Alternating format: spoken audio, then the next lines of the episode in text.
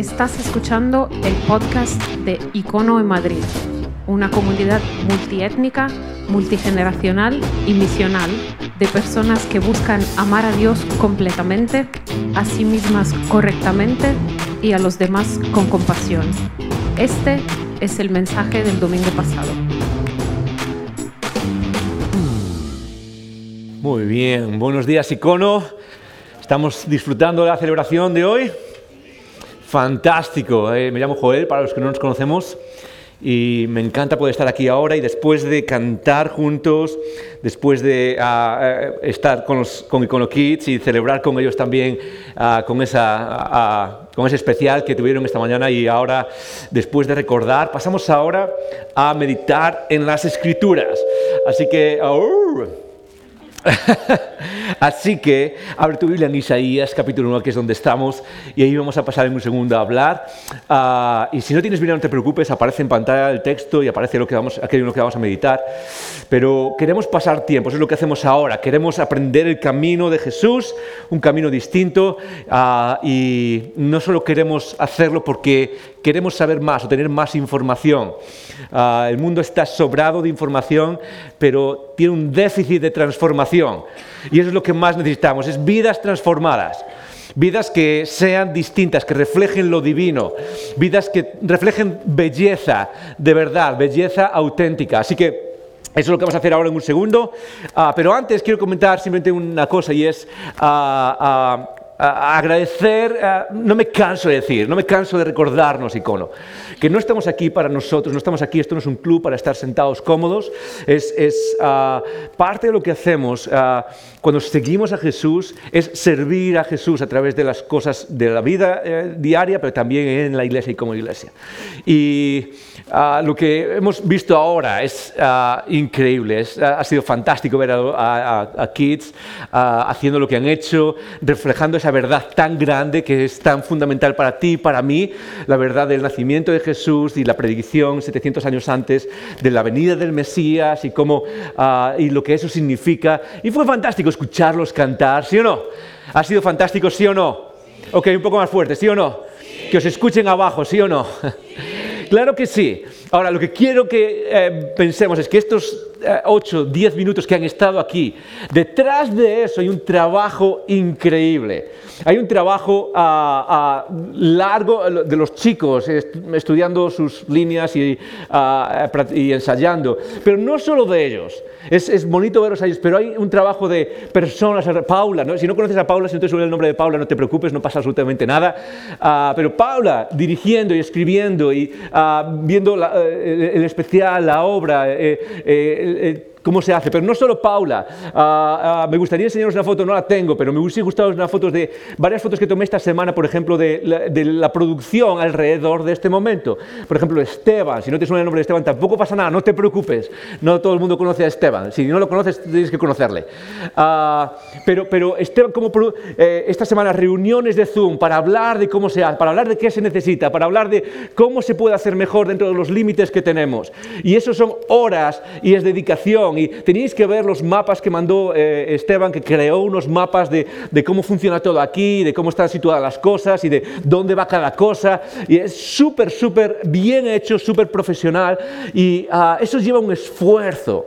Y ah, me encanta ser parte de eso porque una de las ah, cosas que que tengo dentro de mí, que, como pastor ah, ah, ah, es parte de lo que hago, es parte de cómo nos lleva como comunidad, es que si vamos a hacer algo para Jesús, vamos a hacerlo bien.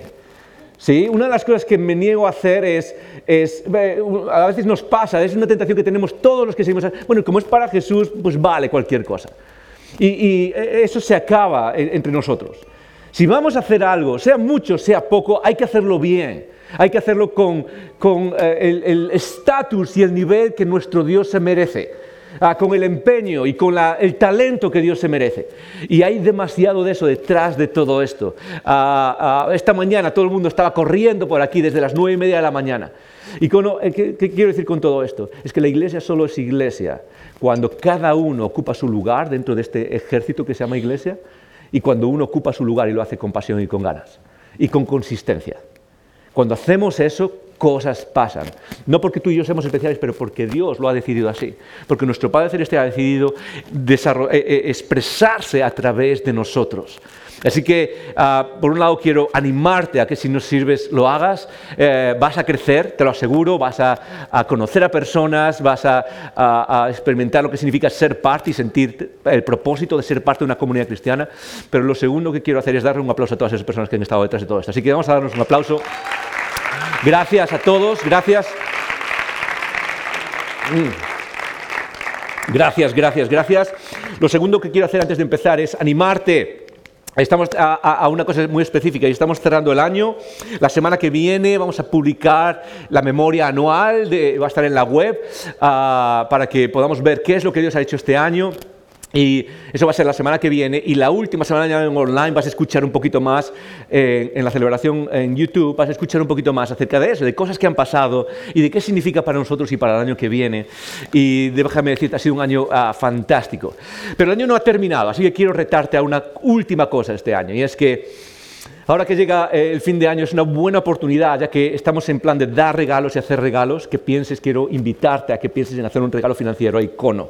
Ah, quizás Dios te ha bendecido este año, has tenido más, quizás no, quizás es un año difícil, pero si has llegado a este punto y quizás las cosas van bien y, ah, ah, eh, te encuentras en esa situación, quiero invitarte a que, ah, aparte de lo que das regularmente, quizás puedas decir, sabes que voy a hacer un, último esfuerzo este año financiero para ayudarnos. No es a este año, este año ha sido bueno, ha sido un año normal, ha sido un año bueno, pero es para empezar el próximo año con fuerza, eh, mirando hacia arriba, mirando hacia el futuro. así que si... Si quizás las cosas han ido bien, termina este año ah, y, quizás el Señor te mueve a eso, ah, y déjame decirte, te está moviendo, aunque no lo sepas. ¿ok? Ah, pero te, invito a que puedas decir, ok, voy a hacer un regalo extra a Icono, voy a dar un donativo extra, y eso nos va a ayudar a movernos al 24 con más fuerza, a tratar de seguir apuntando a la misión que tenemos por delante juntos, ¿ok? ¿Listos para meditar en las escrituras? Ok, hay cuatro personas. Vamos a ver si sumamos seis. ¿Hay, eh, ¿Listos para meditar las escrituras? Fantástico. Estamos en esta serie de Adviento de Adviento. Adviento significa venida, es una palabra latina que significa venida y es parte del calendario litúrgico de la iglesia, lo ha sido durante años, que antes de Navidad, varias semanas antes de Navidad, se celebra lo que se llama el Adviento hay diferentes formas de celebrarlo. Hay formas que son más litúrgicas, es decir, incluyen más eh, ritmos y rituales alrededor de los días del Adviento. Hay otras que, son un poco más abiertos, no tan formales, ah, pero da igual cómo lo hagamos quizás. lo importante es Lo importante es ah, eh, la orientación que tenemos en este Adviento y, para qué nos prepara en nuestra vida, eh, eh, en nuestro camino con Jesús, en nuestro acercarnos a Dios. Y es una fecha súper importante, la, fecha del Adviento. Ah, que nos preparan para celebrar el nacimiento de Jesús, que se celebra Ah, tradicionalmente el día 25, celebramos el nacimiento de nuestro Señor. Y eso es lo que estamos haciendo en estas semanas, es enfocarnos en este periodo de Adviento, enfocándonos en los nombres de nuestro Salvador en Isaías capítulo 9. Isaías, como escuchasteis a los niños decir ahora, hace unos minutos, se escribió 700 años antes de Jesús, ah, hace más o menos 2700 años. Y son profecías, no al estilo moderno, en plan Nostradamus, no en plan de eh, todo es súper directo y específico, son profecías al estilo hebreo, que es la forma en cómo en aquel momento se hacían las profecías y tienen que ver más con leer los tiempos, con eh, entender lo que entre líneas, leer entre líneas lo que está pasando, de tal manera que podamos ver a Dios en la normalidad de lo que está pasando, tanto bueno como malo. Esa es la profecía. E Isaías escribe esta profecía para avisar a lo que está pasando ahí, pero al mismo tiempo para proyectarnos hacia el futuro, proyectar al pueblo de Dios hacia el futuro. Y él escribe esto y vamos a leerlo juntos. ¿Te puedes poner, si, puedes ponerte de pie, ah, por favor, hazlo. Si no puedes ponerte de pie, no pasa absolutamente nada, pero si puedes, quiero invitarte a que te pongas de pie. Vamos a leer Isaías capítulo 9, ah, del versículo 1 al versículo 7. Ah, y dice esto, mas no habrá siempre oscuridad, léelo conmigo, mas no habrá siempre oscuridad ah, para la que está ahora en angustia, tal como la aflicción que le vino en el tiempo que livianamente tocaron la primera vez a la tierra de Zabulón y a la tierra de Neftalí Pues al fin llegará de gloria el camino, llenará de gloria el camino del mar, de aquel lado del Jordán, en Galilea de los gentiles. El pueblo que andaba en tinieblas vio gran luz. Los que moraban en tierra de sombra de muerte, luz resplandeció sobre ellos. Multiplicaste la gente, aumentaste la alegría. Se alegrarán delante de ti como se alegran en la siega, como se gozan cuando reparten despojos. Porque tú quebraste su pesado yugo y la vara de su hombro y el cetro de su opresor como en el día de Madián. Porque todo calzado que lleva el guerrero en el tumulto de la batalla y todo manto revolcado en sangre serán quemados, pasto del fuego. Porque un niño nos es nacido, hijo nos es dado y el principado sobre su hombro. Y se llamará su nombre admirable, consejero, Dios fuerte, Padre eterno, príncipe de paz. Lo dilatado de su imperio y la paz no tendrán límite sobre el trono de David y sobre su reino, disponiéndolo y confirmándolo en juicio y en justicia desde ahora y para siempre. El celo de Jehová de los ejércitos hará esto. Amén. Puedes sentarte. Esta es la, profecía que históricamente se refiere a Jesús. Y eh, las semanas pasadas hemos hablado de esto. Esta es la cuarta semana ah, que hablamos de esto, que eh, nos paramos en este texto y en estos nombres. Dos pilares, dos bases que hay en esta conversación entera. Si no has sido parte de eh, estos mensajes pasados, puedes ir a Spotify o a iTunes o cualquiera de las plataformas donde se escuchan podcasts y puedes escuchar parte de esas conversaciones donde hablamos un poco de toda esta profecía y hablamos de otros aspectos que están en este texto. Ah, pero repasamos dos pilares, dos cosas que nos ayudan a meditar en esto, que son parte ah, de nuestra conversación general. La primera es que lo que queremos hacer es entrar en el carácter de Dios, es decir, conocer quién es ese Dios. La palabra Dios o incluso la idea de Jesús es muy amplia, cada uno puede creer lo que quiera. Cuando decimos Dios pueden salir ideas, de hecho han salido a lo largo de la historia, ideas por todos lados, ideas de que Dios es A, B o C o D hasta la Z. Sí, cada uno ah, tiene su propia idea de Dios, pero, pero si, hay un Dios, ¿cómo podemos saber quién es Él? La idea de los nombres que se acaban de mencionar aquí, de los cuatro pares de nombres, ah, admirable consejero, Dios fuerte, Padre eterno, esos, esos nombres lo que hacen es hablarnos del el carácter de Dios, de quién es ese Dios. Ah, si nosotros vamos a esperar en Dios, si nosotros, si como Isaías nos dice, nosotros vamos a recibir a este Dios que viene a salvarnos, ok, pero ¿quién es? ¿Qué es lo que debería esperar de él? Porque tanto en la antigüedad como hoy, cada uno puede esperar lo que, lo que quiera, pero ¿Qué esperamos aquellos que queremos de verdad conocer a Dios? Y este carácter nos habla de quién es nuestro Señor, de quién es el Salvador que viene. Ah, y hemos hablado de eso en estas semanas. El icono es súper importante, súper importante, parte de nuestra vida espiritual. Y cuando pensamos en Dios, parte de nuestra disciplina tiene que ser desarrollar una imagen correcta de quién es Dios. Por eso hacemos eso todos los domingos.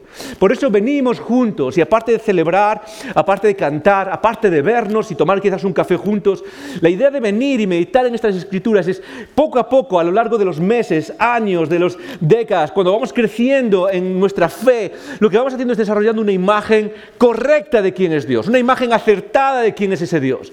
Ah, como decía un autor, Totzer, hace muchos, muchos años, dice, lo primero, lo primero que viene a tu mente cuando piensas en Dios es lo más importante de ti, es lo que más afecta a tu vida. Ah, y creo que muchas veces, muchos de nosotros, uno de los grandes problemas de nuestra vida espiritual y de nuestro crecimiento y de madurez en la vida en general es simplemente esto, es que nuestra imagen de Dios está equivocada. Por eso es tan, tan importante que seamos parte de, de eh, meditar en las escrituras juntos colectivamente, de tal manera que en esa colectividad nuestras ideas se autocorrigen. Por eso es tan importante los iconogrupos, venir y hablar y poner las ideas encima de la mesa y compartir cosas de qué es lo que está pasando, de qué es lo que hemos aprendido. Por eso es tan importante eh, el, crecer en las escrituras, el meditar en lo que nos dice en este libro juntos, colectivamente, para que nuestras ideas no se vayan por los cerros de Úbeda, sino que estén enfocadas en la verdad de las escrituras y nos mantengan eh, en el norte eh, al tener una imagen correcta de quién es Dios. Ese es el primer pilar, icono, y eso es algo que necesitamos constantemente. ¿Quién es Dios? ¿Quién es Dios? lo vamos a ver hoy. O quién es el Salvador que viene a salvarnos. Hoy se le llama, o, el nombre en el que vamos a parar hoy, que se menciona en Isaías 9:6, es Príncipe de Paz. Príncipe de Paz. El segundo pilar es este. es que mientras celebramos la Navidad, muchos de nosotros caemos en la tentación de, bueno, por un lado, del tiempo en el que vivimos, simplemente de, la Navidad es simplemente celebrar el espíritu de la esperanza y la bondad y la paz y todo, está muy bien. Uh, pero, o, incluso aquellos que seguimos a Jesús, es de mirar al pasado, simplemente es de mirar al pasado. Y una de las cosas a las que nos está retando, quizás es el centro de la celebración del Adviento. Si no recuerdas nada más, recuerda esto, que celebrar la Navidad es una práctica de la disciplina espiritual, de vivir en un Adviento permanente hacia el futuro. En otras palabras, no solo estamos mirando atrás tú y yo mientras celebramos el Adviento, lo que estamos haciendo es mirando hacia adelante, a la segunda venida. Aquellos que seguimos a Jesús ah, vivimos con la expectativa de esa segunda venida, vivimos con los ojos puestos en ese momento, vivimos con, la, mente y ah, el deseo de que Dios nos sorprenda con esa segunda venida. Entonces, mientras recordamos el primer adviento, mientras recordamos cómo la gente esperó este primer adviento, mientras vivimos, ah, ah, mientras meditamos en, en, cómo lo hicieron y en qué clase de Dios esperaban, lo que hacemos nosotros juntos es proyectarnos hacia el futuro, proyectarlo hacia el futuro y decir, ¿cómo espero yo ahora? ¿Cómo vivo mi vida esperando ese segundo adviento? Y para muchos de nosotros quizás es demasiado etéreo, demasiado abstracto. La segunda venida se ha convertido en una verdad cristiana, pero tanto como que hay, no sé, siete, ocho planetas en el sistema solar, ¿sí? Todos, no sé cuántos hay ni siquiera. Ah, hay siete planetas, ocho planetas, pero, pero no afecta a nuestra vida, ¿sí o no? Ok, sí, yo creo que hay ocho planetas, pero no cambia mi vida para nada. La segunda venida de Cristo para muchos de nosotros se ha convertido en eso. Y se ha convertido en algo eh, eh, demasiado lejano. Ha pasado demasiado tiempo, dos mil años, y aquí no pasa nada. Y muchos se nos viene a la mente el, texto de eh, la carta de Pedro cuando dice que muchos de vosotros decís que Jesús se fue hace mucho tiempo y aún no vino y aquí no está pasando nada. si tú luchas con esa idea, déjame decirte, esa era la, gente en el Nuevo Testamento luchaba con esa misma idea. Cuando, cuando Jesús vino, había... hacía cientos de años que se habían producido las profecías acerca de la venida del Mesías y no había pasado nada, nada ha pasado, absolutamente nada. Y eso nos enseña a nosotros a decir, ok, si ellos pudieron esperar y mantener la esperanza y la expectativa, ¿cómo lo hacemos nosotros ahora? Porque eso es lo que conduce nuestras vidas. Nosotros vivimos en la Navidad y celebramos la Navidad para qué? Para llenarnos de la expectativa del adviento futuro. Tú vas a venir y hacer las cosas tal y como deberían ser desde el principio. Mientras hacemos todo esto, mientras haces, no sé, las compras de Navidad, si es que estás haciendo compras de Navidad, ah, mientras ah, planeas comida con familiares o amigos, si es que lo haces o puedes hacerlo, uh, mantén en mente esto. Dios, lo que estamos celebrando no es solo que viniste, sino que vas a venir. Y yo quiero que mi vida esté saturada de esa idea yo quiero que mi vida esté saturada de ese adviento permanente, de, ese sentido de expectativa. ¿Estás conmigo? Muy bien, entonces hoy vamos a hablar de... Ah, un nombre, em, es príncipe de paz, se le llama príncipe de paz. Quiero primero fijarme en dos o tres cosas en el texto que acabamos de leer en Isaías 9. En primer lugar, el mensaje de esperanza. La primera palabra que aparece en este texto es más o pero. Pero no habrá siempre oscuridad para la que ahora está en angustia. Pero, pero, di conmigo, pero. Dilo más alto, di conmigo, pero pero. Pero es una de las palabras más teológicas que existen en la Biblia. En la Biblia existen muchísimos peros. Ah, y normalmente los peros son acerca de lo que Dios hace en medio de lo que no esperábamos. Las situaciones son malas, las cosas eh, tienen un mal tono, las cosas no son lo que deberían ser, las cosas están caídas, están rotas, hay sufrimiento, hay dolor, hay desesperanza, pero es el mensaje de la Biblia. Y ese es exactamente el mensaje que tiene Isaías. Eh, en, su momento las cosas eran un poco diferentes en el sentido de que era en otro lugar, otro momento de la historia, era una guerra que quizás ninguno de nosotros eh, vivimos, era la, premonición de que, un ejército los iba a asaltar y iba a destruir a la ciudad y a las personas. Nosotros quizás no vivimos eso, pero el fondo es el mismo, es algo no está bien, algo, no, no, no, no, eh, algo no es como debería ser e Isaías empieza su mensaje de esperanza, pero, y es el mismo mensaje que tiene para ti y para mí, Icono. Es el mismo mensaje. En nuestra vida, en nuestra vida tenemos esa misma visión ah, ah, que tenían ellos. Las cosas no son lo que deberían ser. De hecho, ese es parte del mensaje de las escrituras y del cristianismo. Las cosas no son lo que deberían ser. Y todos creo que cargamos esa intuición con nosotros. Tanto creamos o no creamos, hay una intuición de que las cosas deberían ser distintas. Hay algo que se ha torcido en el camino. Pero no habrá siempre oscuridad. Icono, yo no sé dónde estás pasando ahora, quizás en esta semana estás pasando por eh, etapa de oscuridad, quizás llevas años pasando por una etapa de oscuridad, puede ser una etapa de oscuridad existencial, puede ser una etapa de oscuridad relacional o social, una etapa de, no encontrar tu lugar, una etapa de difícil, puede ser eh, incluso a nivel psicológico, etapas de oscuridad que duran días, meses, semanas, pero la esperanza la esperanza que tenemos en Dios es su promesa no habrá siempre oscuridad para el que ahora, para la que ahora está en angustia. Ese es el corazón de Dios para ti y para mí. Yo no sé qué piensas cuando piensas en tu sufrimiento, y de eso vamos a hablar hoy muchísimo. Yo no sé qué piensas cuando pasas por momentos difíciles. Yo no sé qué piensas cuando, ah, ah, eh, cuando pasas por momentos de dolor. Y muchos de nosotros, ah, el primer pensamiento es atribuirlo a Dios. Dios, ¿por qué permites esto? De hecho, el mensaje de hoy va de eso, de esa pregunta. Dios, ¿por qué permites eso, que pase esto en mi vida? Y lo primero que tenemos en ese nombre, Dios de paz, príncipe de paz, es que el corazón de Dios para nosotros no es traernos a través de sufrimiento, no es, eh, no es meternos ni siquiera en dolor, como muchas veces se ha hablado entre los que somos cristianos, la idea de, sí, Dios te mete en algo porque quiere cambiar algo en ti, o Dios te mete en sufrimiento. Eso no es lo que enseñan las escrituras. Lo que enseñan las escrituras es que Dios es un Dios cuyo corazón para ti y para mí es, no va a haber siempre oscuridad. Fíjate lo que dice después, más adelante, en el versículo... Ah, ah, 4, eh, eh, Isaías empieza a usar un lenguaje que quiero que esté muy presente en lo que voy a hablar hoy, eh, en, en, en, la enseñanza específica que tengo hoy para ti y para mí. Y es un lenguaje de guerra, es un lenguaje de batalla, es un lenguaje bélico. Fíjate lo que dice, dice, porque tú quebraste su pesado yugo y la vara de su hombro y el cetro de su opresor, como en el día de Madián. Vamos a dejar eso a un lado, versículo 5 dice, porque todo calzado que lleva el guerrero, las botas del guerrero, las botas del soldado, en el tumulto de la batalla, y todo manto revolcado en sangre, serán quemados pasto del fuego. Fíjate qué imagen nos da Isaías. Nos da una imagen bélica. Quédate con esto porque es súper importante para entender qué significa que, Jesús, nuestro Salvador, es príncipe de paz.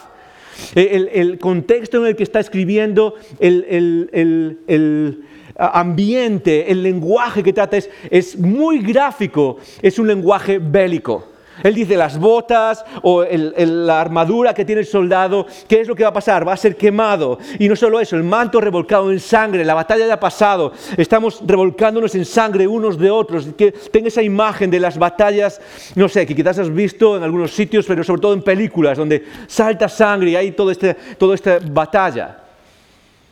Y, en ese momento, en, medio de esa visión, lo que dice Isaías, esa, eh, toda esta imagen bélica se va a quemar, va a desaparecer. Y eso es lo que va a traer Jesús, eso es lo que va a traer Cristo. ¿Cuál es el corazón de Dios para, para nuestras vidas? Versículo 7, lo dilantado de su imperio. Es decir, existe un reinado, el reinado bajo Cristo, y Él viene a establecer su reinado, viene a establecer una sociedad distinta, viene a establecer una ciudad distinta con una cultura distinta, llena de paz. Dice, lo dilatado de su imperio, o lo grande que es su imperio, no tendrán fin, es infinito, es eterno. Pero luego dice algo, y la paz, y la paz no tendrán límite. La paz no tendrá límite. Es interesante. 700 años después viene Jesús y Lucas, el historiador, Lucas es ah, un historiador que muchos ah, ah, lo presentan, muchos hoy en día en, en los círculos académicos lo presentan como un gran historiador. Ah, no, es, un escritor religioso ah, a la usanza, es un gran historiador, cómo cuenta las cosas. Escribió el Evangelio de Lucas, escribió también Hechos de los Apóstoles, es decir, qué pasó después de que Jesús ascendió a los cielos y qué pasó con su iglesia. Y cuando Jesús nace, Lucas registra eso en Lucas capítulo 2 y dice esto, dice en Lucas capítulo 2, eh, está hablando un ángel, el ángel está trayendo ah, el mensaje dice, esto servirá de señal, quédate conmigo.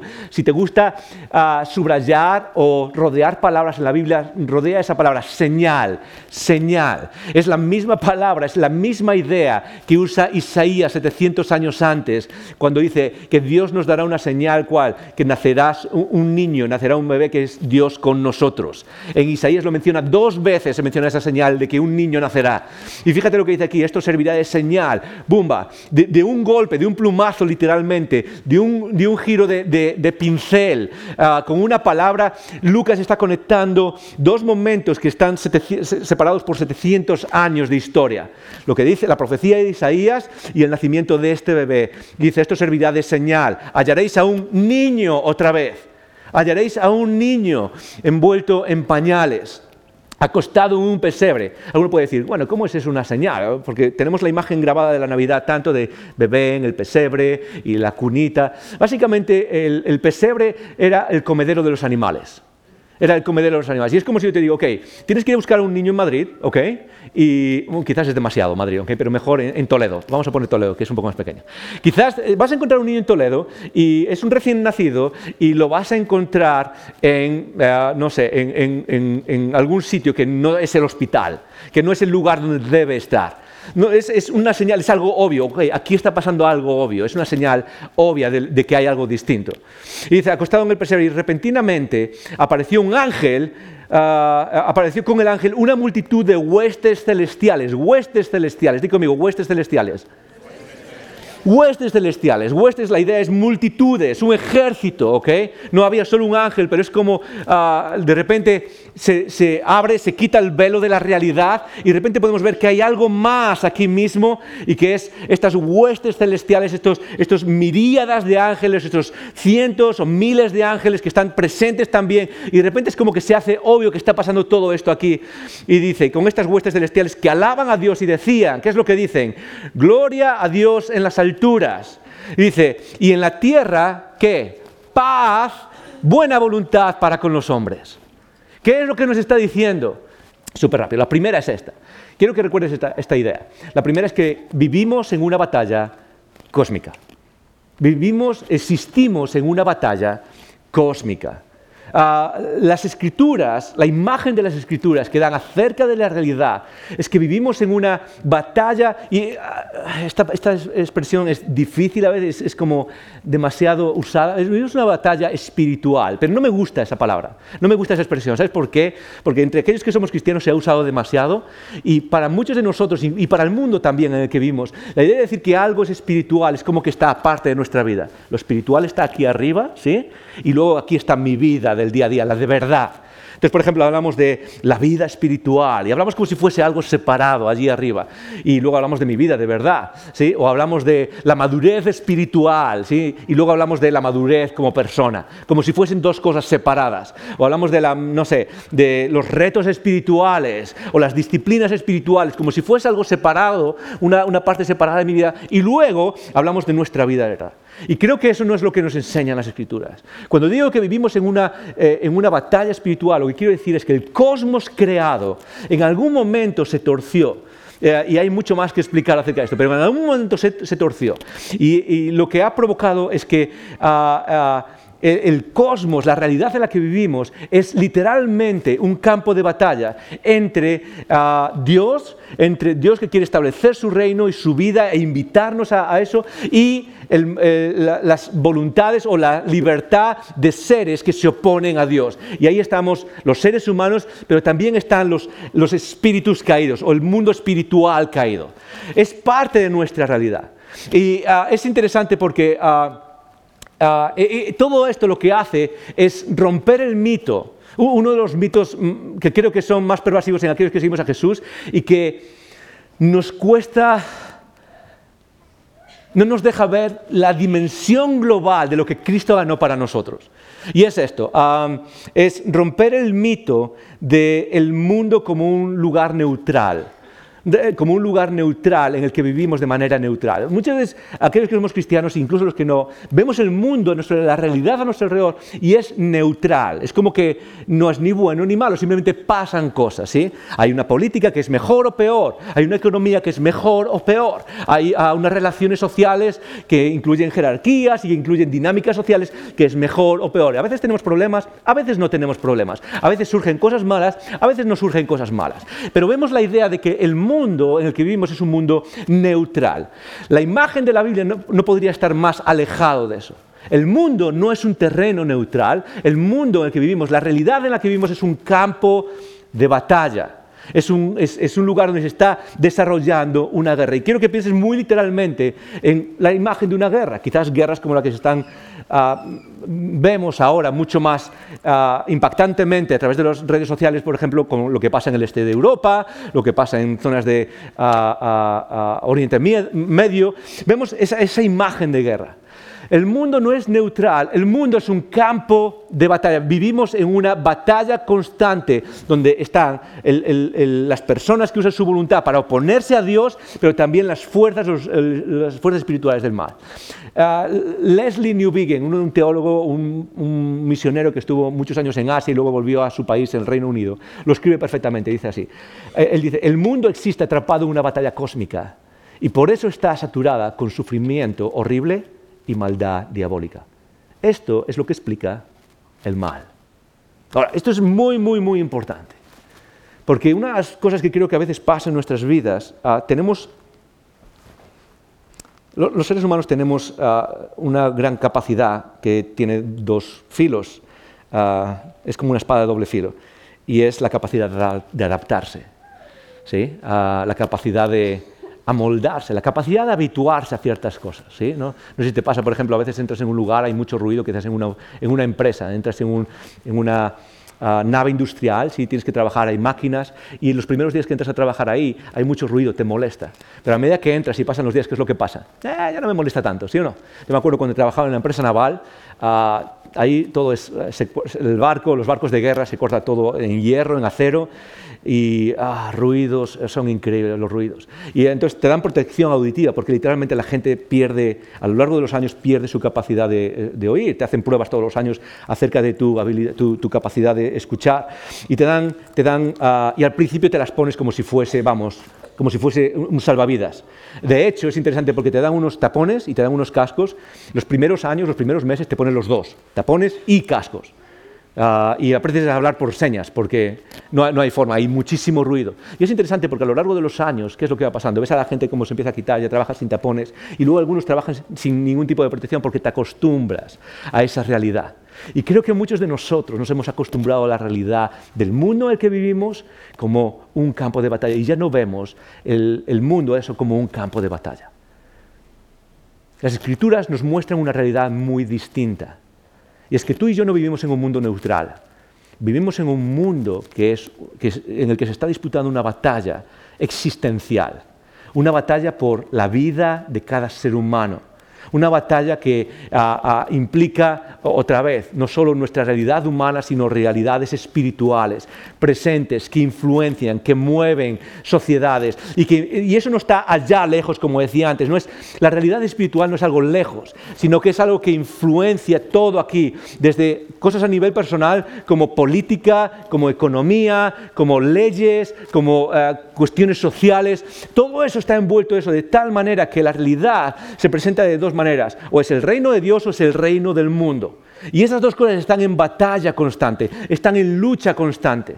Y eso explica, ah, es una de las cosas más interesantes, porque eso explica, y solo quiero mencionarlo súper rápido, porque este punto realmente es la introducción a una serie que vamos a tener allá por marzo o abril, donde vamos a hablar, vamos a, a, lanzarnos de cabeza a toda esta idea, a esta idea de qué significa vivir en un cosmos que es un campo de batalla y qué significa para nuestra vida y cómo necesitamos empezar a abrir nuestra, nuestra perspectiva del mundo para entender qué significa ser parte de esta, de esta batalla. Pero lo que quiero mencionar hoy es que eso explica cómo responder a la idea que mencionaba antes de ¿Por qué, hay, ¿Por qué, me pasa esto a mí cuando hay sufrimiento? La mayoría de nosotros una y otra vez se pregunta eso.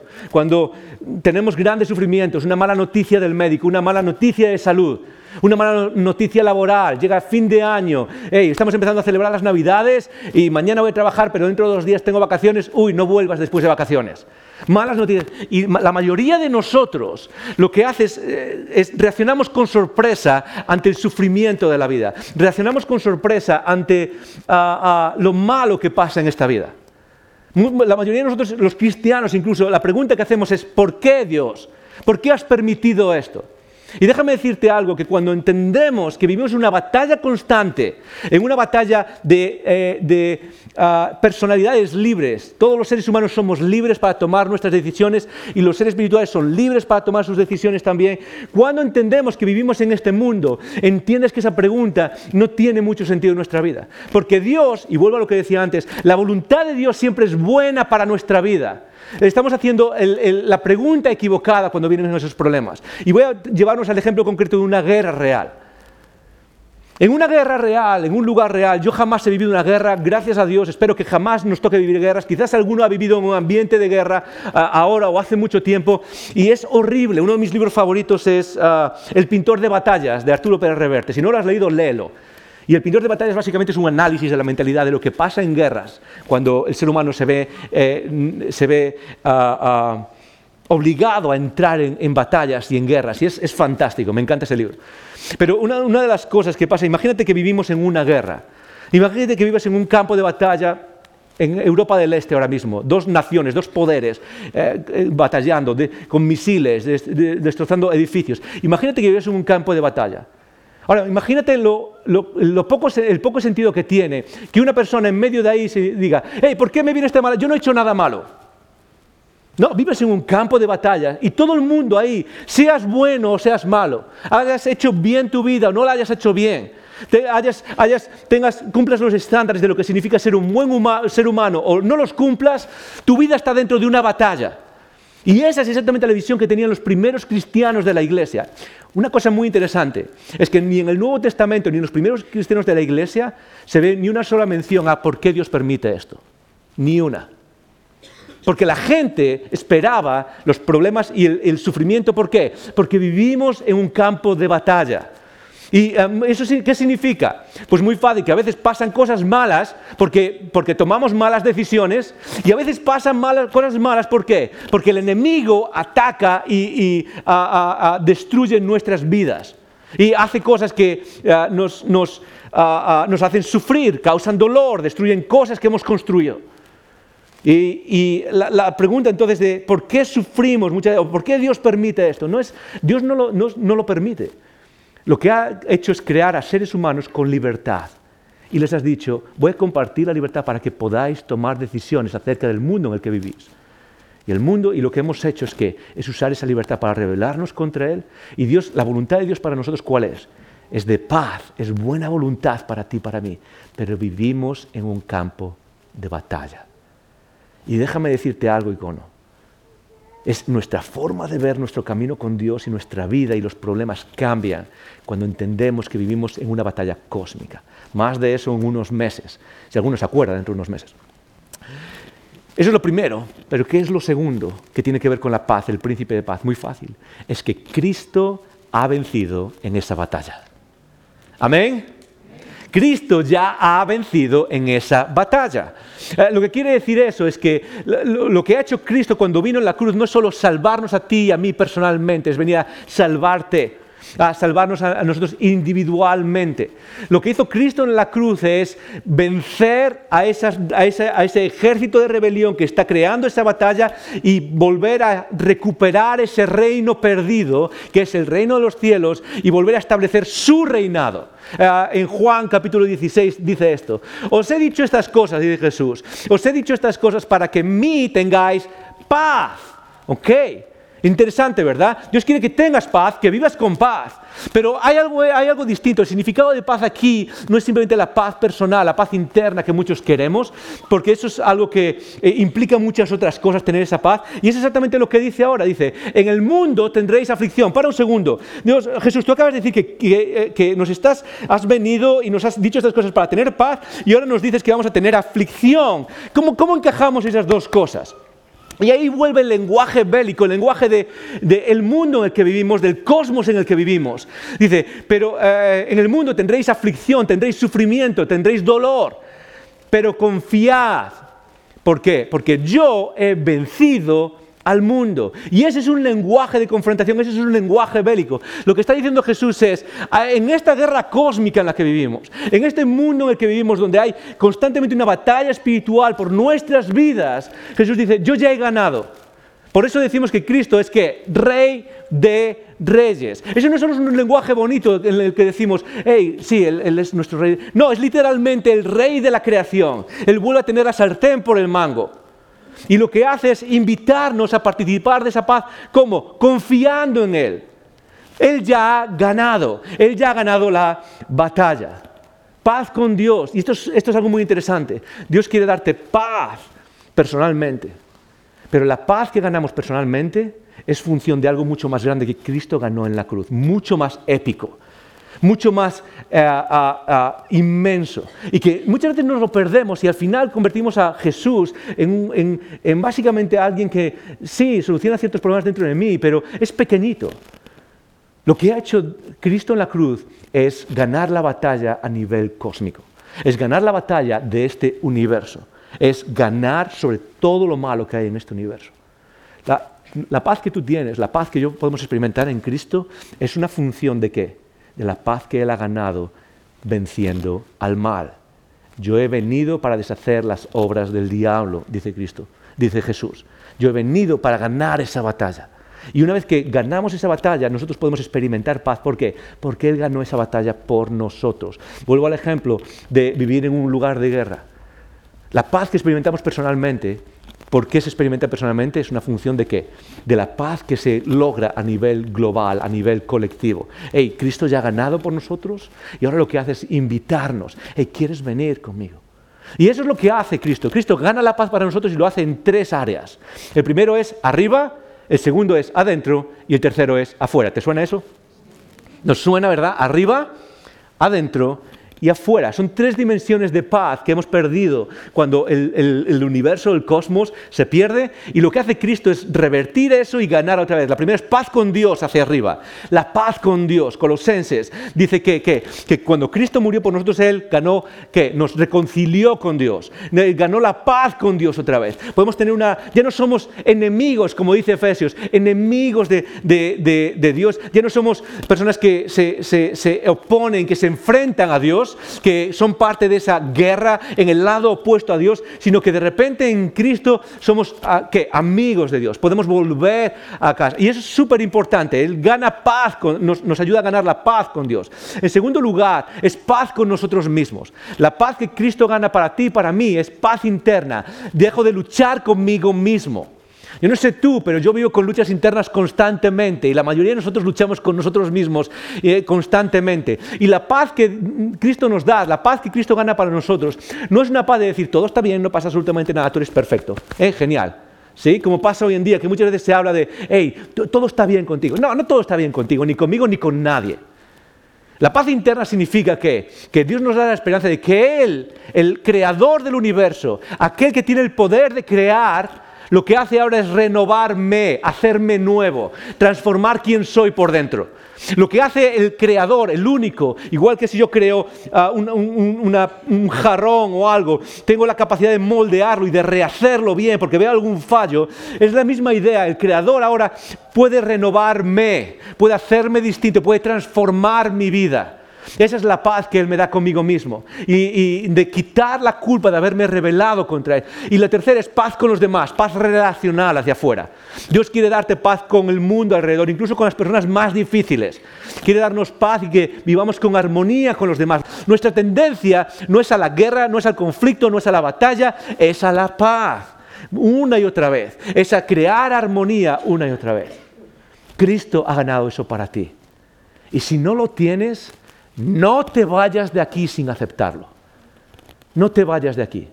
Sé que hay demasiado lo que estoy diciendo que es como, wow, hay demasiadas cosas aquí y quizás es la primera vez que escuchas acerca de Jesús, quizás, no sé, habías escuchado cosas acerca de Jesús que el mundo habla y no tenías muy claro qué está pasando, pero no te vayas de aquí sin pensar en lo que Cristo ha hecho por ti en la cruz y por la humanidad. Vivimos en una batalla, pero Cristo ha ganado esa batalla. Y Él es el único que la ha ganado. A lo largo de la historia, ¿sabes cuál es una característica interesante de la historia? Es que siempre ha habido personas que han prometido paz.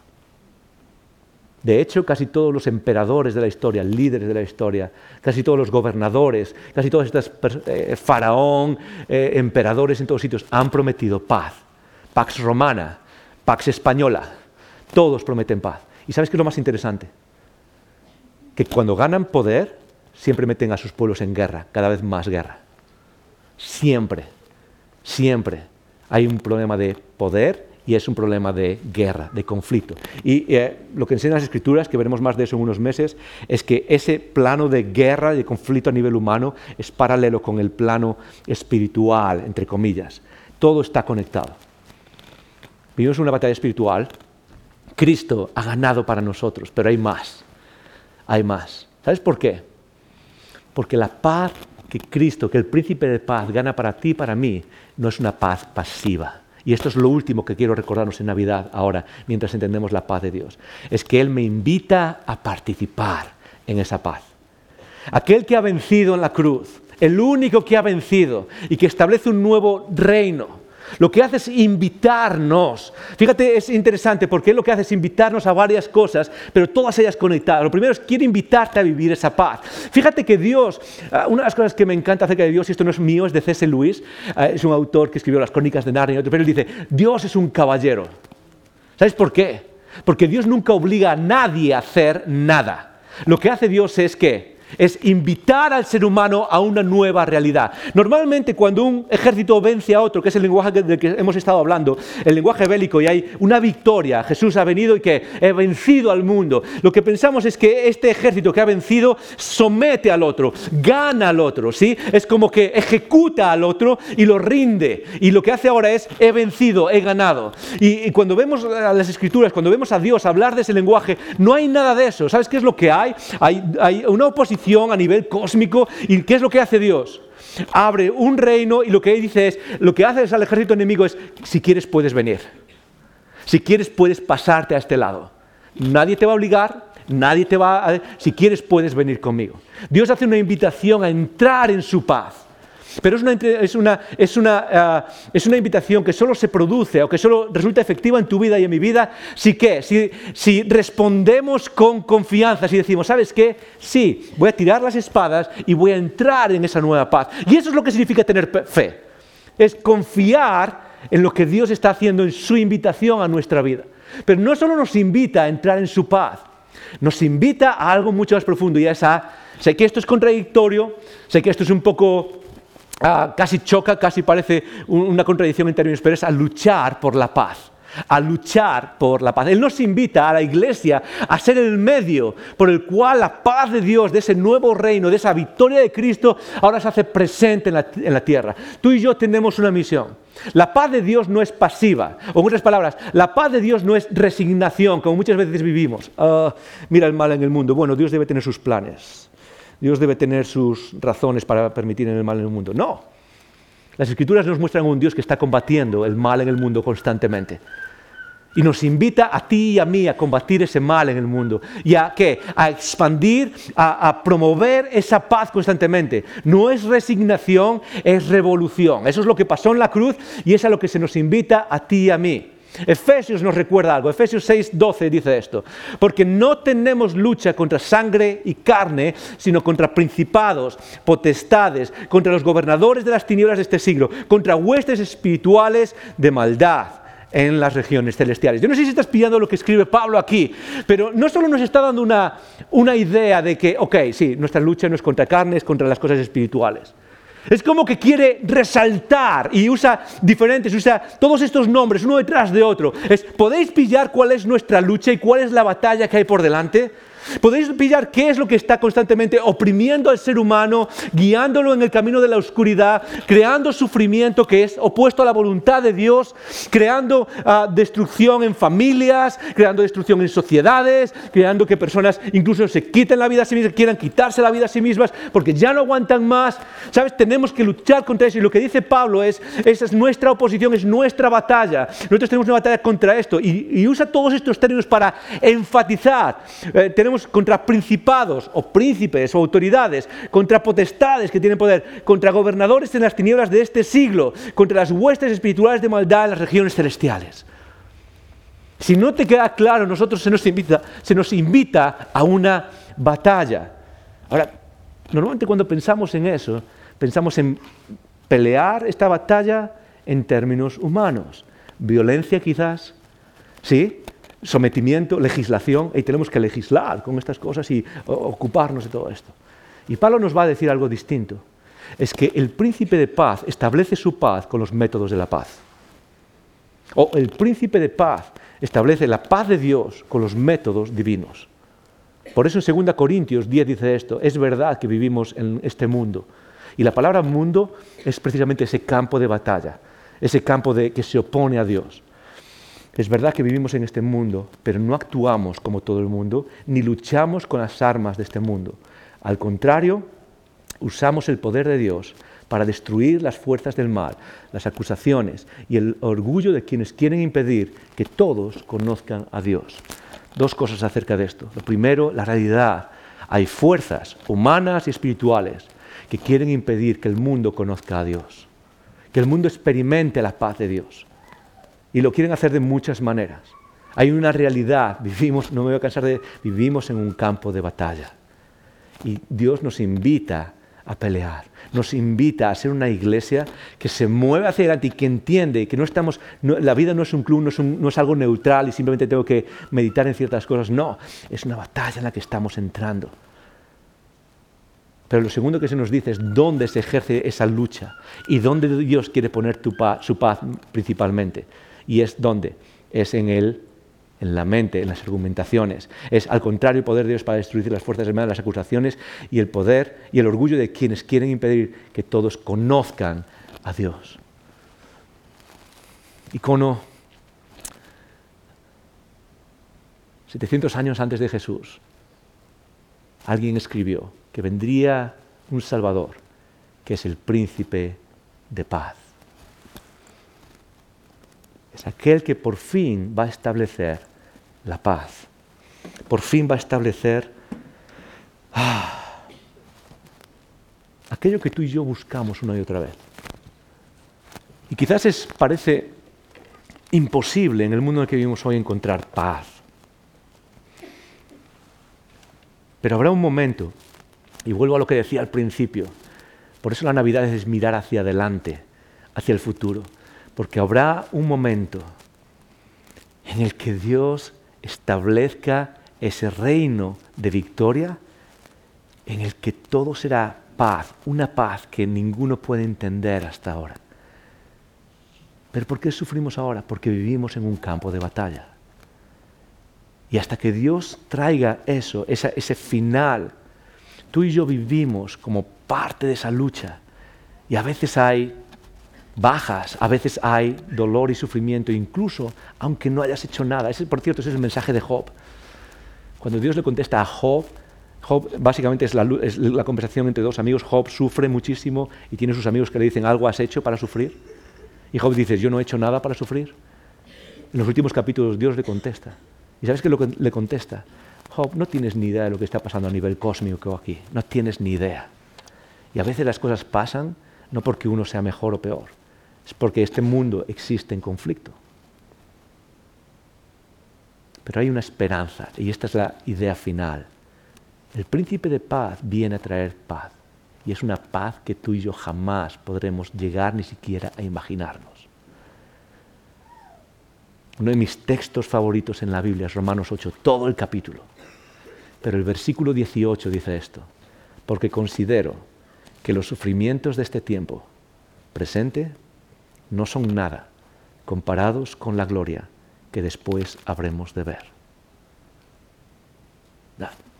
En este mundo hay sufrimiento. Para muchos es personal, mental, emocional, para muchos es social, económico, pagar facturas, no tener trabajo, para muchos otros es político, incluso en otros lugares es de guerra, de batalla, literalmente, de jugarse la vida. Hay sufrimiento. Ahora quiero que pienses en el mayor sufrimiento que pueda haber experimentado un ser humano en esta tierra. Piensen eh, por un segundo, ¿cuál es el mayor sufrimiento que ha podido experimentar un ser humano en este mundo? La promesa de lo que dice Pablo es como... Porque Pablo dice, cuando tienes eso en mente, el mayor sufrimiento que un ser humano ha experimentado en este mundo, Pablo dice algo. Y es que eso no se compara con la gloria que Dios tiene preparada para nosotros. ni siquiera podemos compararlo una cosa con la otra. Es algo muchísimo más allá de lo que podamos imaginarnos.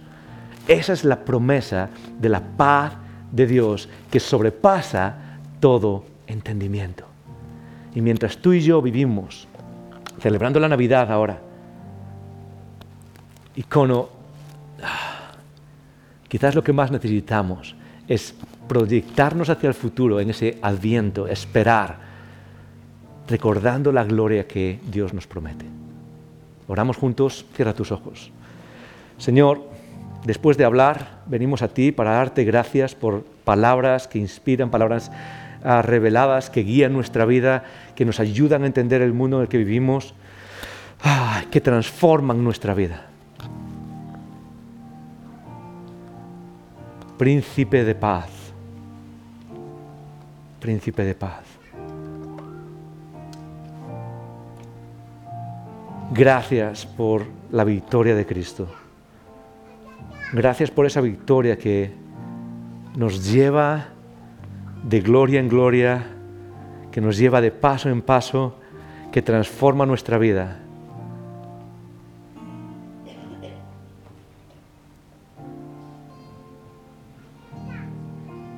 Que nos aferra a la promesa de un mundo en el que el cordero y el león estarán sentados juntos. Un mundo en el que los niños juegan sin peligro.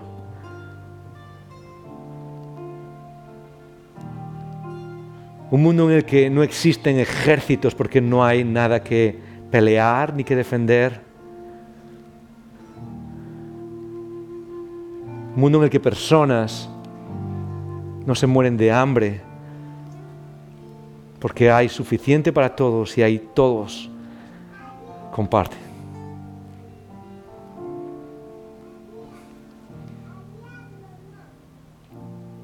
Pero mira, recordamos eso, Señor, recordamos que tú nos invitas, no a resignarnos en este hora, no a ah, quedarnos quietos, sino a luchar por esa paz en este mundo.